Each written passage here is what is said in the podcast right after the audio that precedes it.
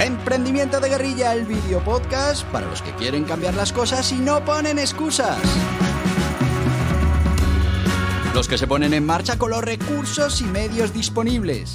Los que buscan la formación y herramientas necesarias. Y sobre todo para los que no tienen miedo al fracaso, al emprendimiento. Así que si ya eres un guerrillero del emprendimiento o quieres serlo, bienvenido a nuestra comunidad. ¡Vámonos!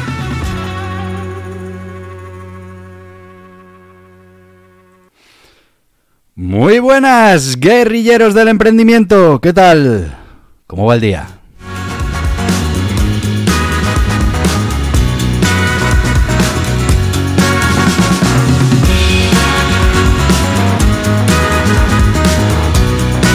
Ya sabéis lo que os digo siempre, espero que os vaya tan bien como me está yendo a mí. No como me fue ayer, que ahora te cuento.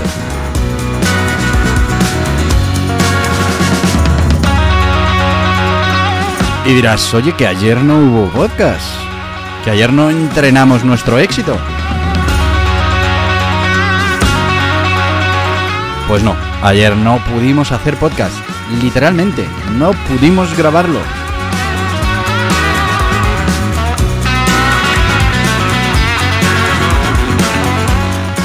Y dirás, ¿qué pudo pasar para que no pudierais grabar el podcast del lunes? Ahora te lo cuento. Pero bueno, hoy estamos aquí y hoy vamos con nuestra sección de emprendedores con éxito, esas historias de emprendimiento que nos van a motivar. Ya recuperaremos eh, el entrenamiento del éxito el lunes que viene. Así que, bueno, sin mucho más preámbulo, os voy a contar rápidamente que ayer tuvimos un problema eléctrico en toda esta zona y justo cuando iba a empezar a grabar el, capítulo, pues se fue la luz.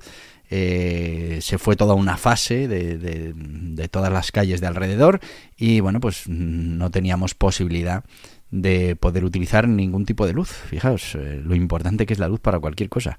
Y es que aunque, bueno, pues teníamos portátiles que tenían batería, pero el foco no éramos capaces de que iluminara.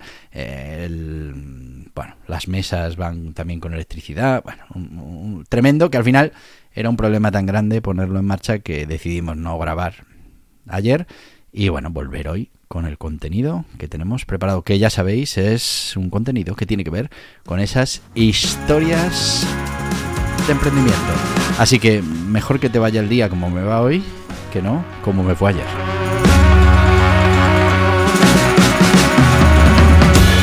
Se nos cayó internet, todo, bueno, bueno, bueno, un desastre.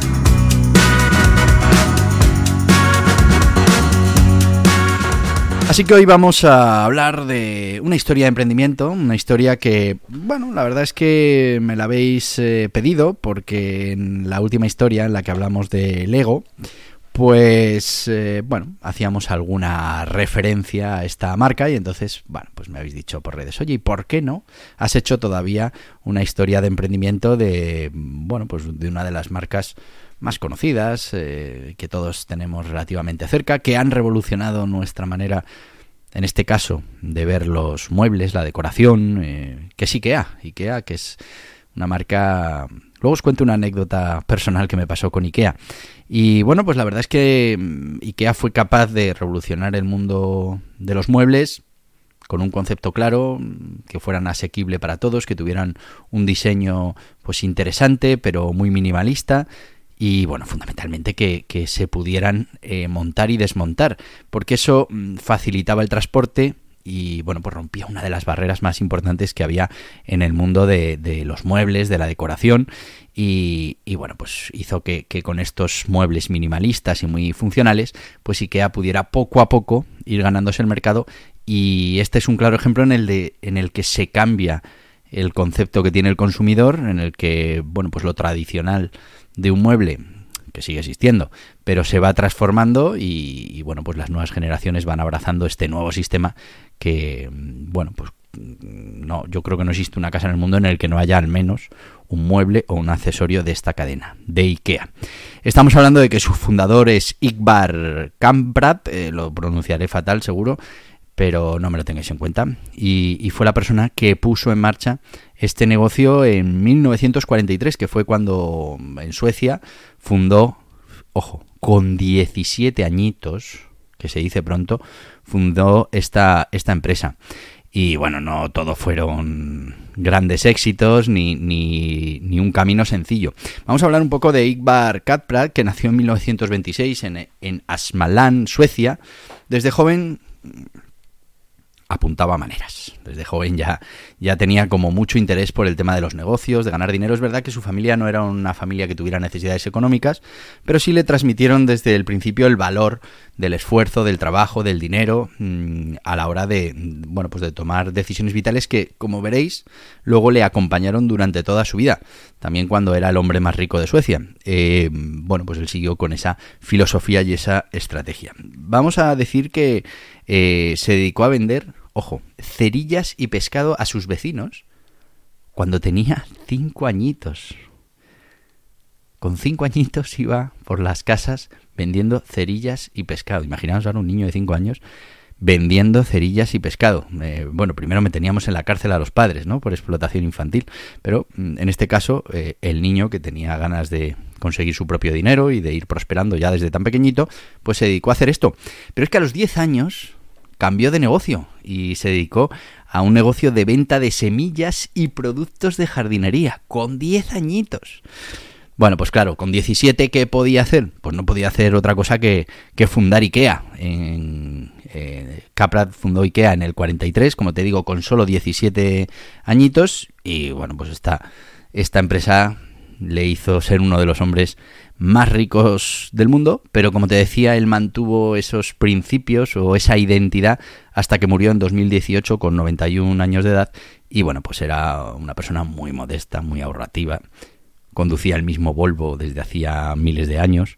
Y bueno, incluso hay anécdotas, historias que se cuentan de, de viajes de negocio que bueno, pues eh, iba en clase turista, se alojaba en hoteles eh, de reputación un poco cuestionable, pero mm, bueno, él mantuvo esa idea de que mm, él seguía siendo una persona muy humilde, miraba mucho eh, todo lo que podían ser esos, esos gastos, esos y bueno, siempre vivió mm, bueno, pues, eh, acorde a sus principios, ¿no? No, ¿no? no había que gastar de más, siendo, como te digo, la persona más rica de su país y una de las más ricas del mundo. Hemos de decir que nació el 30 de marzo de 1926 en la ciudad de Patterin, en el sur de Suecia. Y bueno, pues en esa fábrica, o sea, en ese lugar, perdón, donde, donde nació en Suecia, su familia tenía una granja donde criaban pollos y cerdos. Y su padre trabajaba como carpintero y agricultor. Y aquí viene el tema interesante. Eh, no sé si lo sabéis, es una curiosidad, pero es que la, el nombre de IKEA viene precisamente de esa granja en la que él se crió. Y es que eh, IKEA es el acrónimo de las iniciales de su nombre, Idbar Katprat, de la granja en la que creció, que se llamaba Elmtarit, la E de IKEA, y el pueblo cercano de Agumnart, que, bueno, pues supongo que es donde haría vida. Pues así se construyó ese nombre de IKEA. Fijaros la curiosidad. ¿Qué nombre le pongo? Pues, pues voy a juntar estas iniciales y al final un nombre que mm, no quería decir nada, pero oye, fíjate, ha conseguido que ahora mismo sea el referente en cuanto a muebles, eh, a, bueno, a ese tipo de decoración, a ese modelo de negocio.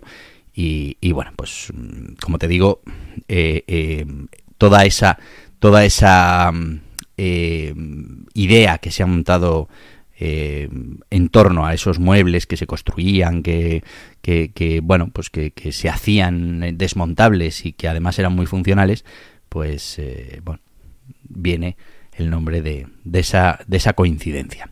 Estamos hablando que, como te decía, de pequeñito mucho interés por los negocios. Él ya hacía muchísimas cosas eh, relacionadas con los negocios con 5, con 10 años, tenía sus propios negocios, pero fue en 1943, como te decía, cuando montó ese IKEA. Al principio, bueno, vendían artículos eh, pequeñitos, ¿no? Bolígrafos, relojes, marcos, todo esto por correo. Y bueno, poco a poco empezó a vender muebles y a producirlos él mismo. Eh, ¿Cuándo llega la primera tienda de IKEA? Bueno, pues eh, estamos hablando de que se monta esa primera tienda en 1953 en Al Alhut, Suecia, y bueno, una tienda con 6.700 metros cuadrados, y ya ahí podíamos ver esa manera particular de vender los muebles, con la exposición, los muebles montados, etcétera, etcétera. Bueno, a partir de aquí, imaginaros cómo fue evolucionando esa marca. Ahora os contaré cómo fue la expansión y cómo fue poco a poco consiguiendo sus objetivos. Al principio, hacer eh, eh, asequible los muebles a cualquiera, que fueran fácil de transportar, de montar, que fueran, que tuvieran un diseño sencillo, pero que fuera muy funcional. Y luego eh, tenía muy claro que la experiencia de compra del cliente, que esa atención al cliente eran fundamentales. Fijaos que esos mismos principios se conservan a día de hoy en IKEA, cuando bueno, pues su fundador ya falleció, pero todavía su legado sigue vivo.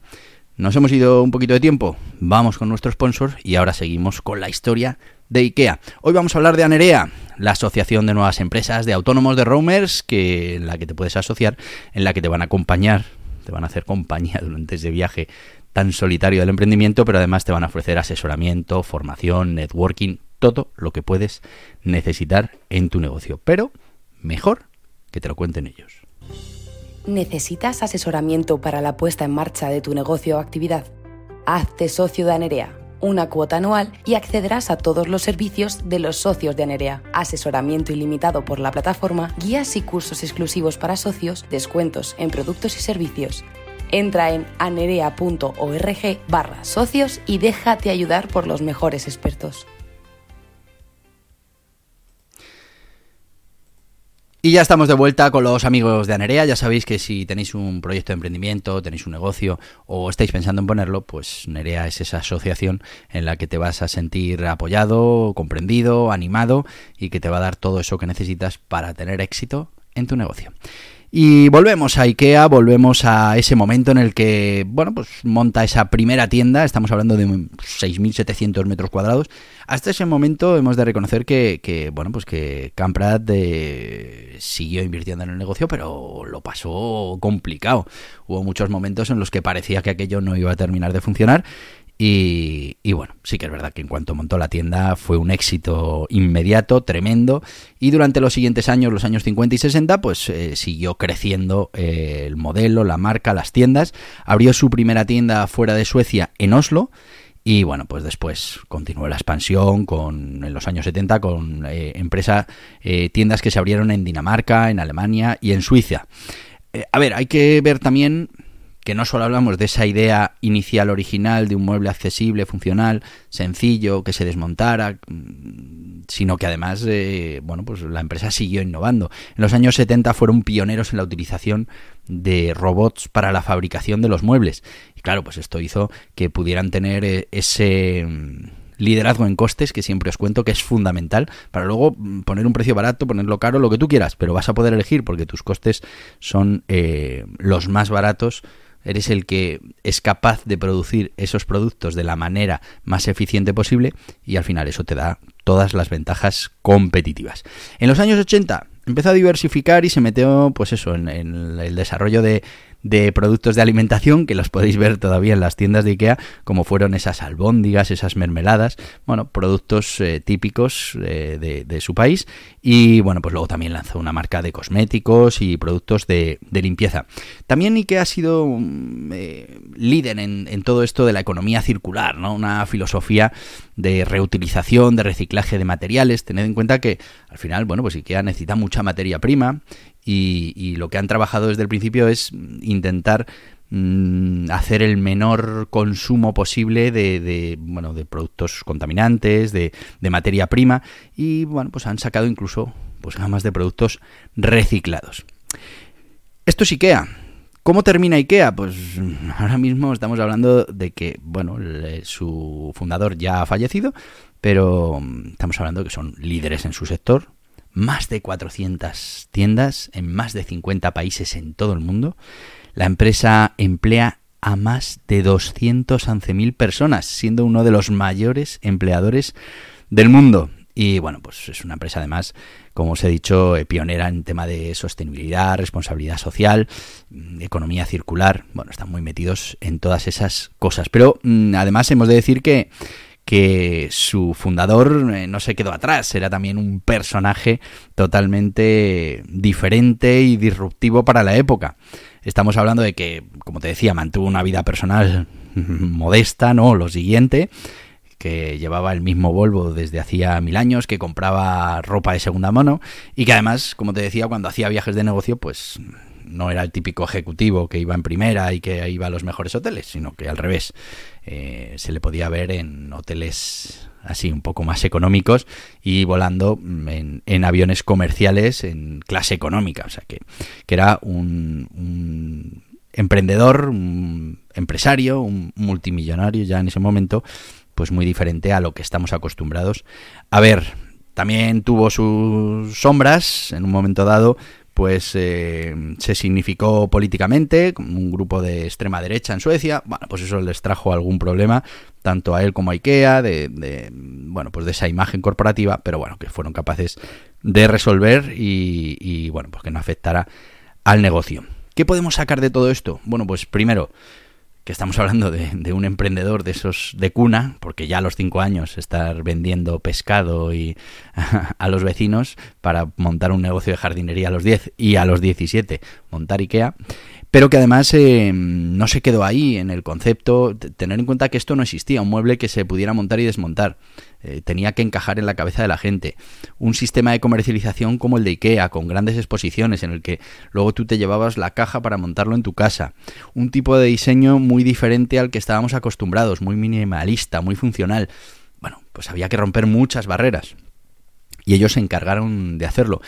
Eh, y, bueno, pues se invirtió en ese negocio y se siguió evolucionando, se siguió eh, intentando ser esos eh, líderes en costes que primero con la idea de muebles desmontables, pues ya de primeras lo habían conseguido por el tema del transporte y demás, pero bueno, según el mercado se fue ajustando, Además, introdujeron todo el tema de la robótica para la generación de esos muebles y seguir siendo los más eficientes y los más rentables en toda esa parte de la creación de los muebles. Luego ha dejado muchísimas anécdotas. Estábamos hablando de, de dónde viene el nombre de IKEA, pero también podemos hablar de, esa bolsa que ya es un icono, ¿no? Que es esa bolsa eh, azul y amarilla, ¿no? Que, que, que, pone, bueno, que se llama, porque en Ikea también una cosa que nos ha dejado ya para toda la vida son esos nombres raros que le ponen a los muebles, ¿no? Pues esta bolsa se llama Fracta y bueno, pues ha convertido en un icono. Se utiliza en las redes sociales, en mil memes, en mil historias.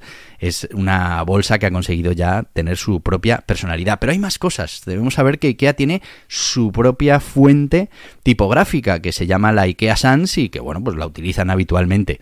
Y luego un dato que es espectacular y es que el catálogo de IKEA impreso, estamos en un mundo eh, digital, que hay muchísimas consultas a su catálogo digital, pero todavía ese catálogo impreso de IKEA es uno de los impresos que más se imprimen en el mundo. Solo por detrás, ojo, ¿eh? O sea, solo están delante del, catálogo de IKEA la Biblia y el Corán. Haceros una idea de, de, dónde eh, ha llegado esta marca y este modelo de negocio y esta manera de comercializar, que muchas veces por ejemplo, con esto del catálogo, mm, bueno, pues va un poco a contracorriente de lo que se hace ahora. Aunque ellos también lo hacen online, está claro, pero todavía nos gusta tener ese catálogo de IKEA para elegir esos muebles. O sea, os había dicho que os iba a contar una anécdota personal y os la voy a contar eh, hace muchos años, hace muchos años. Eh, mi madre se llevó a mi padre a, al IKEA, que justo acaban de abrir en Madrid, y, y se lo llevó y bueno, estuvieron viendo todos los muebles, bueno, pues eh, estaba bien, muy modernillos, mi padre algún mueble les gustó y no sé qué y tal, y lo que no entendía era cómo funcionaba aquello, bueno, había que apuntar la referencia del mueble y bueno, pues mi padre entendía que después, pues al salir, eh, daría esas referencias, le, le llevarían los muebles a casa y se los montarían, ¿no? Claro, ¿cuál fue su sorpresa cuando una vez que ya han terminado de ver toda la exposición, llegan abajo y se dan cuenta que no, que tienen que cargar con esos muebles para después llevarlos a casa, montarlos ellos y mi padre dijo que no. Dijo, no, no, esto no, esto no está para mí y, y yo no voy a montar ningún mueble, ni los voy a llevar a casa, ni tal. Y terminaron yéndose a una tienda convencional de, de, muebles. Bueno, pues eso que para aquellos era, para ellos era tan, tan innovador, tan diferente y bueno, no estaban dispuestos a pasar por ahí, pues ahora ha sido abrazado por absolutamente todas las generaciones de cualquier edad. Todo el mundo tiene algún mueble que sea de Ikea y estoy pensando yo si mi padre tiene alguno. Yo creo que sí. Yo creo que alguna cosa tiene de Ikea o algún complemento. Pero fijaos que, la primera resistencia pues estaba ahí y, y, bueno, pues para muchos consumidores el modelo no era tan interesante. Pero fijaos como ahora, bueno, pues es lo, lo más habitual del mundo y a mí me parece hasta cómodo porque, bueno, pues no tienes que esperar a que te lo traigan, a que lo monten, tú lo llevas a casa, lo montas. Incluso, he deciros que hay gente que disfruta montando muebles de Ikea. Yo en la oficina, que la oficina entera son muebles de Ikea, eh, tengo una persona que, bueno, si no le dejo montar los muebles, se muere. Porque le encanta, se queda fuera de su horario a montar muebles. Y venga a montar muebles. Bueno, pues fijaos lo que ha conseguido IKEA. Bueno, pues esta es la historia de IKEA. Yo me quedo con, con esa, ese planteamiento innovador, rompiendo las reglas de un mercado, cuando crea esos muebles eh, desmontables. Sigue apostando por el modelo con unas tiendas y unas exposiciones totalmente diferentes a las que estaban acostumbrados, un modelo de atención al cliente y, y un modelo de, de adquisición del producto totalmente diferente. Siguieron apostando con esa automatización en los procesos de fabricación. Y bueno pues eh, también sabéis que IKEA lidera ese, esa relación con el cliente esa eh, manera de tratar al cliente y, bueno pues eh, han conseguido instaurarse como una de las principales marcas del sector. Quedémonos con eso. Vale una idea en un momento que igual era un poco loca pero luego mucha inversión, mucho trabajo hasta que consiguieron que se convirtiera ahora, pues eso, en el líder mundial. Y yo seguiría aquí hasta mañana, ya lo sabéis, pero os tengo que decir lo que os digo siempre. Y no es otra cosa que... Hasta mañana, guerrilleros del emprendimiento. Y hasta aquí el podcast Emprendimiento de Guerrilla con este que les habla Borja Pascual. Mañana un nuevo capítulo, pero antes pedirte que te suscribas a este podcast en cualquiera de las plataformas YouTube, Evox, Anchor, Spotify, Apple Podcasts, Google Podcasts, Amazon Music. Y recuerda, si te ha gustado el contenido de hoy, dale un me gusta, compártelo y hasta mañana, guerrilleros.